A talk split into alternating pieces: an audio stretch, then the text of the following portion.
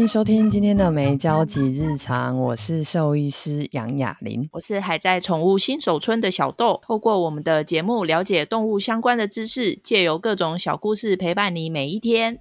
那我今天呢，想要来问雅玲一个问题，就是狗是不是都很爱乱咬东西？我想问小豆，你为什么会想要这样子问呢？因为我三不五时就常常会在网络上面看到有人在求助，说他们家狗狗在乱咬东西，要怎么办？所以我就想说，是不是狗都很喜欢，就是咬东西，导致事主都超困扰的？好，我这边来回答一下小豆的问题，就是狗是不是真的很爱乱咬东西？那我先举一个例子好了，那就比如说像是狗会乱翻垃圾桶，你去问兽医师的时候，我会跟你讲，你就把垃圾桶收好或收高，因为翻垃圾找东西是它的一个天性，是它。基本上要符合它的生命需求，需要去猎食啊，需要去找东西，所以不是它爱乱翻垃圾桶，是你为什么不把垃圾桶的垃圾把它收好？那我就是来先了解一下狗的天性。其实之前就有提过，其实狗最一开始其实它是有功能性的，像是工作犬啊、牧羊犬啊、牧牛犬，所以它是有工作的，甚至在以前的贵族时代，它是陪伴他们打猎的。就是他们打猎是一个很帅气的一个很高级的活动，会陪伴他们打猎。到后面的工业革命时代，也会有玩赏犬。玩赏犬的意思就是它没有太多的功能，它就是可爱漂亮，陪你在那边。所以经过这样子长时间的培育繁殖啊，所以我们才会看到现在这些品种。哦，那我想先问一下，就是目前世界上狗的品种有哪些呢？现在品种也蛮多的，在美国的就是 AKC 美国育犬协会，他们的名单其实通过的名单是一百九十种，但是有另外一个全球的协会，它是世界的畜宠联盟。FCI，它这是认可的犬种，其实达到了三百六十多种，所以你可以知道，诶，狗的品种它其实会随着它的时间，然后就是它的认可方式可能会有数量上的一些差别。那所以你看，有这么多狗种，然后又都可以变得是一个品种犬，所以我们回到它最原始的，就是为什么狗狗会咬物品？它的一个原始，其实在这些不管育犬，育犬的意思是我们会。保留你想要的一些性状，意思是，哎，这只狗比较温柔，比较温驯，哎，这只狗比较聪明，这只狗比较有活泼力，这只狗，哎，是长毛、短毛，哎，这只狗蓝色的眼睛，它会因为你喜欢它各式各样的表现，而想要把这些性状保留下来，所以它基本上它的这些狩猎啊、咬东西啊、撕裂东西，它是原本的这些狩猎行为，因为。很简单来讲，你就是要为了生存呐、啊，你就是要找食物啊。那所以狗狗之间的社交，然后它也会互相咬，它想要得到快乐，想要得到刺激，这个其实都是正常的。所以就一直有在提，就是不要把狗的这些正常行为，然后你要把它去。抹杀掉，那其实都有可能造成另外会造成它压力。你可以看到狗一开始它可能会是需要本能，它想要吃东西，然后想要生存。那因为你自己想想看，狗的近亲其实就是狼，所以当它你想想看哦，你家的狗玩布娃娃的时候，会不会有个动作？像我家的狗，它咬了布娃娃之后，它就会认真用力的甩头，甩甩甩。然后我想说，哎，布娃娃要破了，你可不可以温柔一点？但是这个其实也是他们的本能，就当他猎捕到猎物的时候，那猎物基本上会活着嘛，会挣扎，吱呀，好了，动物，嗯、猎物可能不会叫了，然后但可能也会就发出一些声音，可能不是我这种声音。那活着的猎物会挣扎，这时候他们为了避免，就是哎，我已经咬到了。这些食物的晚餐不要逃跑，所以它就会只能用力咬着它的头部不放，然后甚至一直狂甩到它的猎物死亡，因为它可能咬到了动脉，或者是让它的就是脊椎的部分，就是因为你这样子甩就是断裂，这个部分其实都是一个本能。所以，比如说像是我都会建议小狗真的不要去惹大狗，大狗真的把你咬起来甩两下，你就真的就会真的很可怕，会发生很惨烈的事件。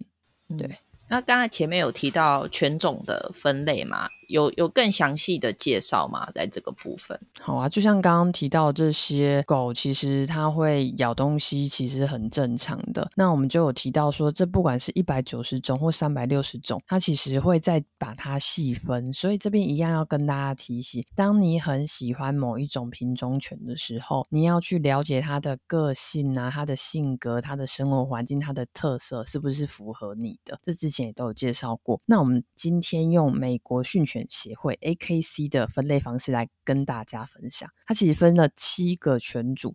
那我们今天简单介绍三个，三个是大家我觉得比较比较有趣，而且是跟会乱咬东西比较相关的。所以等一下介绍完这些犬种，你的狗种在里面，请你放过他，请你应该。多给他这些玩具，他就是应该去破坏布娃娃，他就是应该要很多玩具去咬。那当然你不要养成坏习惯，让他咬你，我觉得这是不好的。那我们分成有七组，我们就介绍这几组，我觉得蛮有趣。第一组。它叫做狩猎犬种，就是它就专门做狩猎的，所以它会有很敏锐的嗅觉，它就会闻到它，它就可以诶追踪到猎物。所以你也可以看到有一些搜救犬的部分，它基本上它会很会闻东西。那狩猎当然还有另外一种是它很会挖洞，还有的狩猎犬是因为它跑很快，它就可以追到猎物把它杀死。就是光它是狩猎，它里面都还会分它到底是哪类的。我们介绍一下其中一类叫做视觉型的狩猎犬。视觉型意思是。它的视觉很好，代表它可以看的视野是很广的。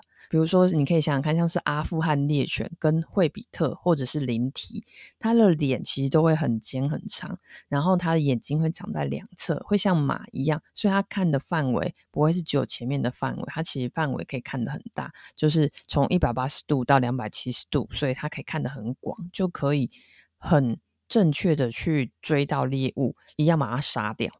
然后刚好提到，哎。嗅觉就是哎，靠闻东西，人家都会说哦，手你可以闻到这里怎么那么臭？你是狗鼻子吗？的概念。所以嗅觉型的狩猎犬其实像是有米格鲁、巴吉度、腊肠。小豆，你知道这三款狗有没有什么共同特征吗？就是腿很短，对对，肚子离板很很近，是低底盘的。哎，你讲中低底盘的。你还蛮聪明的，是因为这类型的，你知道为什么低底盘很重要吗？你有没有看过扫街车？嗯，扫街车要扫垃圾，低底盘的，它要把这些味道全部收集起来。哦，应该说距离地面比较高，味道可能就会散掉了。所以地面是距离味气味原始气味最近的地方，所以他们的低底盘是有相对的用意的。然后他们其实还有一样的特色，是他们耳朵都是垂垂的。他们都是垂耳，对，都是大耳朵，超可爱。对，然后所以就是用这些耳朵来帮他这些，哎、嗯，把气味收集起来。你你试试看好了，假设今天有一个放了一个屁在你面前，你用手扇一扇，是不是屁你就会闻到？所以耳朵的功能大概是这个 扇屁的概念。了解，原来它长这样是有原因的，不是纯粹就是可爱而已。对，你这边也要提醒，如果你养的是这些犬种。你让它在公园放开的时候，它有时候闻到了一些特殊味道。你有可能会叫不回来哦，就是他他会很专心的直接去追寻寻那个味道，其实是因为他自己本身有这个特质。所以像是腊肠啊、米格鲁啊这种，你要真的要把它放开，让它去玩，你真的要确认你是自己是可以把它叫回来的。然后像现在有一些猎犬，就是因为他们真的嗅觉各方面其实很灵敏，他们也会开始就是协寻这个失踪的儿童，或者是地震，其实也会借由这些狗狗来协助去寻找。找灾民，然后我们来看。第二组哦，第二组就叫做进化了。第一组那时候还没有猎枪，他们就只是负责追猎物或者是闻到猎物。第二组猎枪组，它其实是在十九世纪的英国，因为发明的枪支，这是一个贵族运动，所以贵族会带着枪跟狗狗一起享受打猎的乐趣。比如说猎人，就是贵族把那个就是猎物打下来，然后狗就会看到，然后就是有几组哦，第一组它叫做 Pointer。它那只狗会变成一个箭头的方向，意思是它会抬脚，然后会竖尾巴，就是狗会告诉你说：“哦，猎物在那里。”它就帮你指示方向这一种。有一些会去帮你叼回猎物的，但是大家会说：“哎，可是有些狗是怕枪。”的确，就会有发生过，就是跟着一起去打猎，然后譬如，你把那个枪的子弹发射出去之后，猎物掉下来，然后你狗也消失了。你狗的消失不是去帮你抓猎物，而是它吓到跑掉。所以，即使它是猎枪组，它还是有可能，它会是害怕声音的。所以，这个部分都要去，就是知道狗自己的特性，然后去做调整。那我们继续讲哦。刚刚我讲说，我们来看一下，到底有哪一些犬种是属于猎枪组的。就是，而且这些犬种，你可能会是你自己平常有在养的狗狗哦，你可能都会吓一跳，说啊，我家的狗真的是一个就是有功能的。所以第一个是。只是猎犬，它会变得像箭头的形状，它会有这些听觉跟嗅觉去告诉贵族跟猎人说：“哎，动物在这里，兔子在这里，小鸟在这里。”它会把情报直接反馈给猎人。第二组，它叫做巡回猎犬，意思是你打猎，不管打到鸭子，打到什么，打到兔子，它是帮你完成收尾的工作。就是当猎人把猎物击落之后，他们就会迅速出动跑啊，然后就去把它的猎物把它咬回来。所以这些狗的特色，它必须要嘴巴很软，意思是它不能把你猎物咬坏了，就它要可以好好的把猎物咬住，然后又不会伤害到猎物。所以它们嘴巴其实你都会发现，它们嘴皮比较松。所以小豆，你有什么印象？狗的嘴皮比较松吗？就是它，你你可以把它脸皮拉很开的那种。呃，拉布拉多吗？比较大型的狗吧，感觉好像它们都比较柔软一点。好，我我那个小豆蛮蛮厉害的。其实拉布拉多啊，就是黄金猎犬啊，然后科卡这种，其实它它是可以温温柔柔把东西就是咬住。然后你也可以看到，之前在那个 TikTok 上面，大家就会说：“哦，我的黄金猎犬可以帮我咬鸡蛋，它可以把主人把鸡蛋放到它生的鸡蛋哦，放它嘴巴里面，它其实可以含住，它不会把鸡蛋咬破。”然后，所以你可以看到有一些黄金猎犬可以叼报纸，但前提当然可能是口水不能流满报纸啦。然后第三个是水猎犬，这个就很特别，它其实就是贵宾。大家平常觉得很可爱的贵宾，它其实是工作犬。哦，它我以为它是那种伴随坐在沙发前面看电视的陪伴犬。没有，贵宾其实是智商就是算是前三名，很聪明的。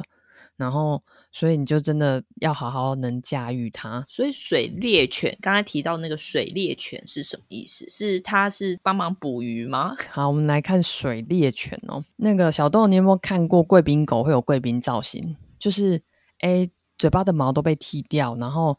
手手脚会变得一球一球蓬蓬的，剩下的大部分都是被剃掉。有贵宾脚啊，就是都没有毛。呃、有有有，这个其实在最一开始，它的目的，因为它是水猎犬，所以它是跟着猎人一起坐船出去，然后猎人就会在湖中就是猎动物，然后动物就会掉到水里。那这时候贵宾要做的事情，它就是跳到水里游游游游过去，把猎物叼回来。所以你要想想看哦，如果是整只贵宾掉到水里，它游起来会怎么样？头发会乱，毛发会毛发会塌，然后它会很重，毛会很湿啦。对，毛发会塌，头发会乱，然后重点是它的毛会吸水，所以贵宾可能原本只有五公斤。六公斤，然后加上毛加上水的重量，它会变很重，它游起来会很吃力。那你就会说啊，那我干嘛不全剃光？但是因为水里它还是要相对应的保暖，然后跟防止它被水中的虫虫叮咬，所以它一球一球的位置其实是在关节。所以你看哦，它的脸，你去找以前贵宾的那个经典造型，它的脸是没有毛的。因为你想想看，毛发塌了，你刚刚想说头发乱了嘛？你掉到水里，头发乱了，你就看不到视线。所以它的嘴巴是没有毛的，它的手脚也都是没有毛，都是在关节处有毛。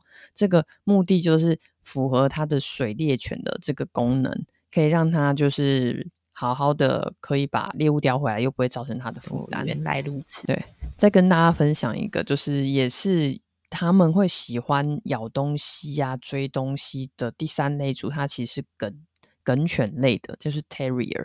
它这个意思在拉丁文当中是土地的意思，所以你养到这类型的狗，它就是一个挖洞高手，就是它会，比如说它会想要抓兔子、抓老鼠，它会去挖洞这件事情。所以这些的品种其实都个子都比较小，比如说像是雪纳瑞、迷你雪纳瑞、西高地、约克夏，就像西高地，它的尾巴其实是就是比较粗壮的。它是属于尾根部比较壮，然后到尾尾尖端比较细的，有点像一个胡萝卜倒插在尾巴上的概念。它的目的是因为它屁股比较大，它就很容易钻进去洞穴里或钻进去树干里面出不来。那主人怎么让它出来呢？它是拉着它尾根部出来。哦，这个状态不是叫你去拉 西高地的尾巴，我是告诉你，它尾巴跟其他狗的尾巴长得比较不一样，它尾巴长得比较壮，比较目的都是让它主人比较好解救它，嗯，是因为长期被拉演化出来的。没没有，应该是说，应该是说，他们会从比较粗壮尾巴去把它把这个好的性状保留下来。哦，OK，了解。所以就会让它的就是后面的。后代的子孙都保有这样子的性状，所以就会是粗粗壮壮的尾巴。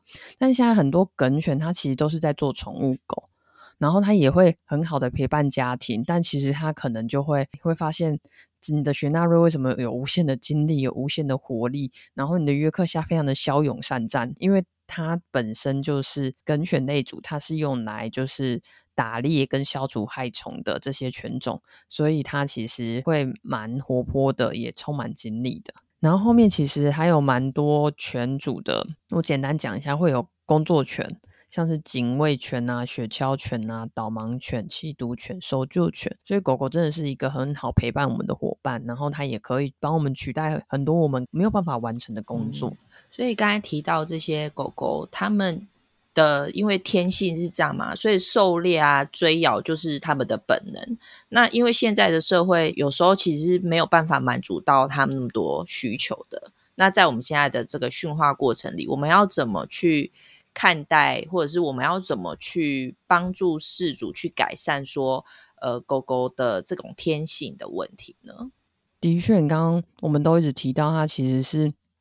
这个品种的它的天性，它本身的基因，但是我们毕竟还是要跟狗持续相处，我们了解它有这些个性。那我们直接先来区分好了，就是如果我们它会咬，我们把它分成咬东西跟咬人。我们先来讲一下咬东西好了，咬东西，嗯、基本上小朋友。就像如果你我讲的是人类的小朋友，人类的 baby，他在长牙齿的时候，其实也会出现啃啃咬咬的行为。所以当狗狗幼年在长牙齿的时候，它一样会嘴巴痒。然后人类我们会有手去摸、去抓、去感觉，但在狗狗口腔就是一个它的触手的概念，它可能就会想要去咬咬看这个东西，它会透过咬来感觉一下周围的世界。它会去探索，所以他们是用嘴巴，诶，把这个东西放进来，哎，咬一咬啊，舔一舔啊，啃一啃啊，然后它会让他舌头跟口腔内的就是组织肌肉可以去感受到这些触觉，其实跟小孩很像。小孩当他进入到他手发育比较好的时候，他就把所有的手上的东西都放进来嘴巴。因为他要认识说，哎，什么东西是硬的，什么东西是软的，跟狗其实都是一样，什么东西能吃，什么东西不好吃，所以，哎，小狗才会有一个比较皮的行为，它就是想要用嘴巴来去跟你做互动。所以在这一种的状况之下，你也要特别留意。所以，如果它是哎嘴巴比较软的。然后就是应该说，它的嘴巴就是被培育出来，可能要叼东西、咬东西的。这时候，它其实对于嘴巴的感受性就很强，它就其实就会想要就是咬咬啊、咀嚼一下、感受一下，把你的手放进它的嘴巴里呀、都会去增加它的丰富度。但你也要去注意，有一些东西还是要适当的去制止它。但是你应该给它玩具，然后不应该手去跟它玩，让它咬。我们接下来讲一下，就是因为我刚刚讲的是。狗狗开始在长牙齿的过程当中，其实会出现这些咬咬的行为。那我们来看一下，说我们可以怎么样的去降低这样子的问题。像是幼犬，哎，就是一到两个礼拜就开始开眼了，三周其实就开始长牙齿了。所以到六周，基本上它二十八颗的那些乳牙都会长出来了。然后牙齿你什么时候可以发现呢？它其实门齿会最一开始长出来。你只要把它嘴皮很可爱的掀开来看，你就会看到就是门齿，然后接下来就会长出犬齿。犬齿就是像吸血鬼咬你的那个尖尖的牙齿。然后所以六周基本上长完，接下来十二周乳牙就要开始脱落了，然后就会开始长出它的恒齿，就是它的永久齿。通常六个月大的时候。恒齿都会长出来，乳齿都会脱落，意思是三个月左右开始掉，六个月长完，所以他们幼犬三到六个月就是他的口腔期，他会想要用他的嘴巴去认识各个东西，也会想要用他的嘴巴去咬各个东西，因为他在长牙齿，他不舒服。所以你应该做的事情是，你可以准备一些小玩具来让狗狗咬，但你要去注意玩具的安全性，不能有一些小零件可能会被狗狗吃下去的。所以你就可以用这些小玩具来跟让狗狗去磨牙，缓解它嘴巴的不舒服啊。然后记得，你就不要用你的手跟它互动。不然他会觉得哇，这个东西是不是可以？我可以来狩猎一下，我来抓一下，我来咬一下。最后你应该可以算算看，它可以长出四十二颗牙齿哦，嗯、是它的恒齿、嗯。那如果它没有长到四十二颗牙齿，也是正常的吗？基本上，如果它没有长到四十二颗牙齿，可以就是在它可能要准备结扎或者是做健康检查的时候，可以让兽医去检查它的牙齿。有一些是它长还没有。完全换完，有一些是他牙齿还被埋在他的就是齿槽里面，这个医生都可以借由 X 光去确认。但其实有时候最常发生的问题是牙齿没有换干净，就是它会有双排齿，哦，有一些是乳牙，然后一些是恒齿的状况，这样吗？对对对，就是它那个叫做双排齿，它会同时有乳牙，同时有。就是永久齿，哦、但这个问题会是它会比较容易卡牙结石、卡牙垢，就是你刷牙不好刷干净啦。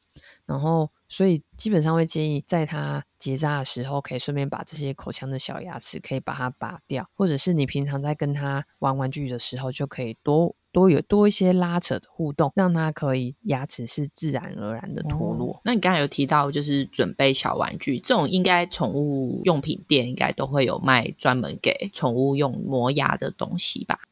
对，然后你要去挑选，就是在宠物用品店都可以按照你家狗狗的嘴巴大小，你不要小小的狗给它买很大的玩具，太小的狗也不要，也不要太大的狗，你给它买很小的玩具，就有可能造成误食啊、吞入。然后玩具会有蛮多种类的，比如说像是绳子啊，你可以拉扯啊，然后像是。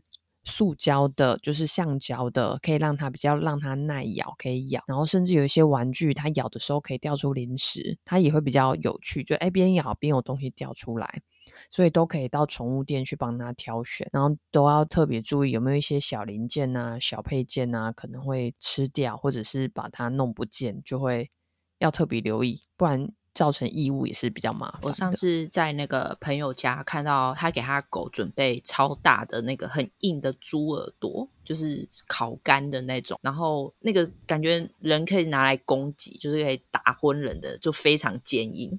然后我看那个狗，它咬应该没有没有三十分钟，那根猪那一块猪耳朵就被它吃光了。那种东西也是可以帮助他们磨牙的吗？小豆这个问题非常好。我自己是兽医师啊，自己的观点就是按照牙科的观点，就是我虽然要磨牙，但是我要在一个适当硬度的东西上面进行磨牙的动作。我们的判断标准会是，如果你让他吃的零食，让他吃的洁牙，没有办法用你的手的指甲把它让它烤起来一片的话，或者是你的手指甲没有办法压进去那个食物的时候，我们其实就不会建议让你的狗使用。原因是因为都比你指甲硬度硬的时候，你要考虑到他们的牙齿的珐琅质就有可能过度磨损，所以你可以看到流浪狗它其实牙齿都会过度磨损，因为流浪狗的部分它可能都是吃一些。比较硬的骨头啊，所以就会造成它牙齿被破坏的比较大。然后另外一个是让它吃这种比较硬的东西，牙齿会受伤，牙龈会受伤，然后甚至它比较不好消化，都有可能造成便秘的状况。所以这边会就建议牦牛骨啊，那种很大只的骨头，可能要被厂商打了。但我必须说，这个相对不适合。万一它真的太硬，它有可能造成狗咬下去，狗那个临时的骨头没有断，你的狗的牙齿断掉。然后我们刚刚的就是。乱咬东西，我们继续。就是我们刚刚有讲说，它口腔期在长牙齿会乱咬。然后另外一个就是我刚刚前面有提到，它就是打猎，它本身就是天性，它会需要就是消耗它的一些精力。以前的狗会打猎嘛？那现在的狗就是你回到家就是茶来伸手，饭来张口的小狒狒，哪里需要打猎？那就只剩下你给的玩具啊。然后它会把玩具咬起来，去模仿它在路杀狗狗的阶段。所以它会有两个阶段，第一个阶段就咬住猎物。不要让猎物逃跑哦，然后接下来就把它用它的牙齿把它脖子的喉咙切断，切断颈动脉、颈静脉。好啦，你的动物真的它就是一个原始的本能，然后再把它甩起来，然后让就是它嘴巴里的动物的左右摇晃，那动物的脖子啊、脊椎可能就会断掉了。所以你去想一下，你家平常狗狗在玩娃娃的画面，就像我家狗，每次它玩娃娃，它就是把它摇起来，疯狂的乱甩，然后接下来就趴着，会想要把它布娃娃把它撕裂，把那里面的填充物都拿出来。那你要想想看哦，你每次买一个玩具给他。然后你就会看到他会很开心，一脸骄傲的，就是拿着一个破娃娃让你看，就是哎，有棉花都被咬出来了，然后整个布娃娃被撕破了。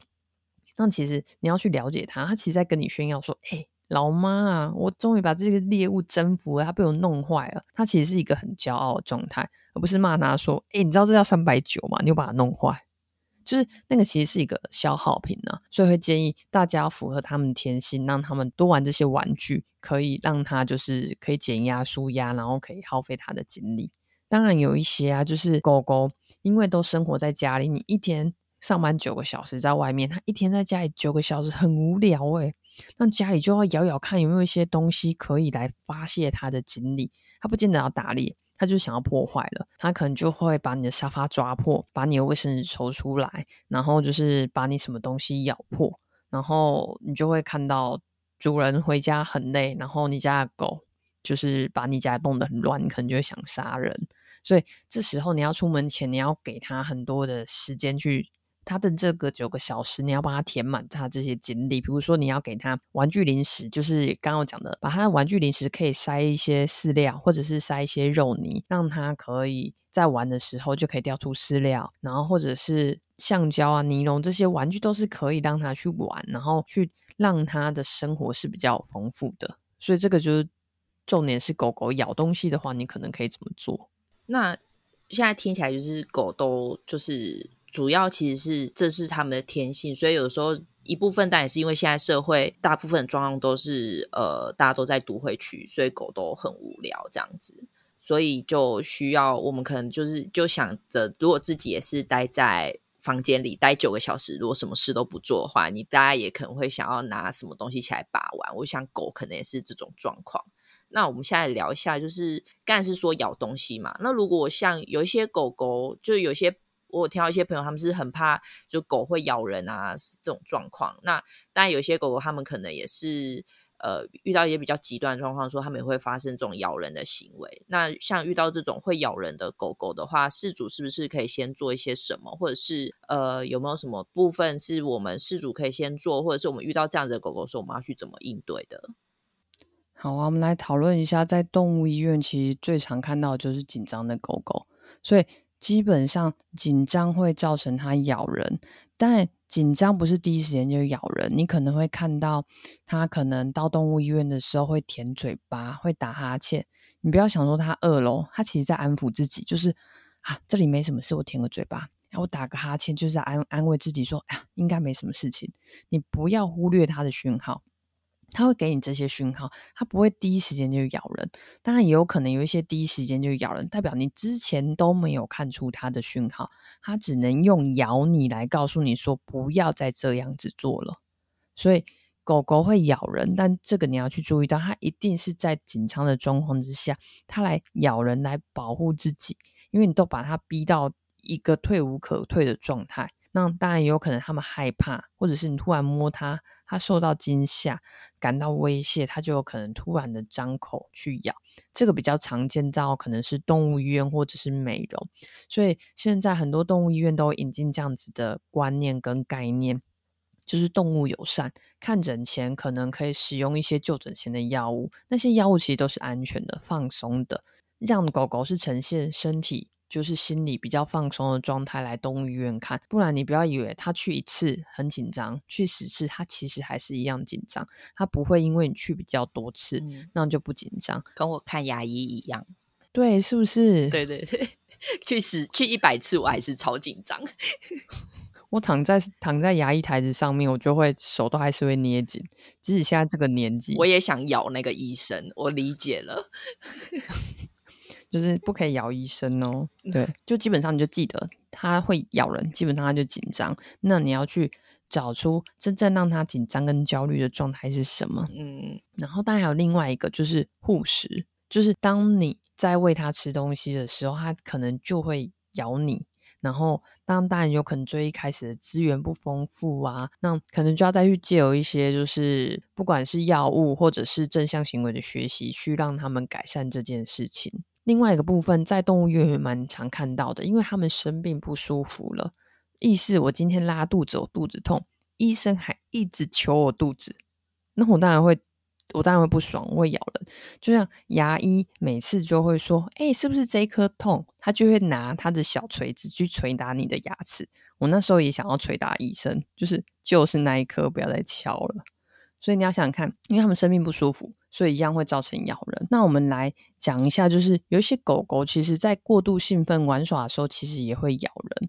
那你要特别留意，就是当你在跟狗玩，当它比较兴奋的时候，那它造成咬人这些行为，其实就要让它冷静，让它分散，就是制止这样的行为。不然它可能越开心之后，就造成它可能会喜欢咬人，或者是不小心把你咬伤，或者是把其他的动物咬伤。所以这些就是刚刚有提到的咬人的部分，可以借由行为学兽医师去讨论他真正的害怕跟紧张的原因，或者是你自己知道说他到动物医院会比较紧张，你不要每一次要就是要生病的时候才要经过动物医院，才要进去动物医院。像有些动物医院也是很欢迎你，诶，没事的时候就走进去啊，你不要老是有时候是的。有事的时候才带他进去，无事不登三宝殿。我每次经过这个路口，就知道说完蛋了，我要来看兽医。他就开始累积他的情绪，就相对很紧张。然后在国际上面，其实有些狗狗会把它绑黄色丝带，它会就是绑在比较显眼的地方，让你知道说我这只狗其实是紧张的，你不就不要来摸我的狗。我这只狗是紧张的，它其实需要一些空间。到动物医院看到这样的黄色丝带的时候，其实也会帮主人安排到，就是周围比较没有其他的狗去打扰。就是你要想想看哦，你家的狗很社交，那你要想想看其他的狗就在生病不舒服，所以在动物医院不要去打扰。各自的狗才是最友善的做法，因为他们就是在生病的，就是在不舒服。其实你家的狗今天要来打预防针，你也不知道别人家的狗今天是什么状况，所以还是让他们各自相安、各自相好，都可以去降低他们行为学上面不管是咬人呐，或者是焦虑的一个状况，然后。今天关于狗狗爱乱咬东西，就跟大家分享到这里。那大家如果还有想知道任何宠物相关的议题，欢迎留言给我们。如果你是在 Apple Podcast，请划五颗星留言给我们鼓励哦。也把这些你喜欢的这些议题分享给有兴趣的养宠物的朋友。那你也可以在 FB 粉丝页留下你想要知道的相关的知识。那我们期待下次再见，拜拜，拜拜。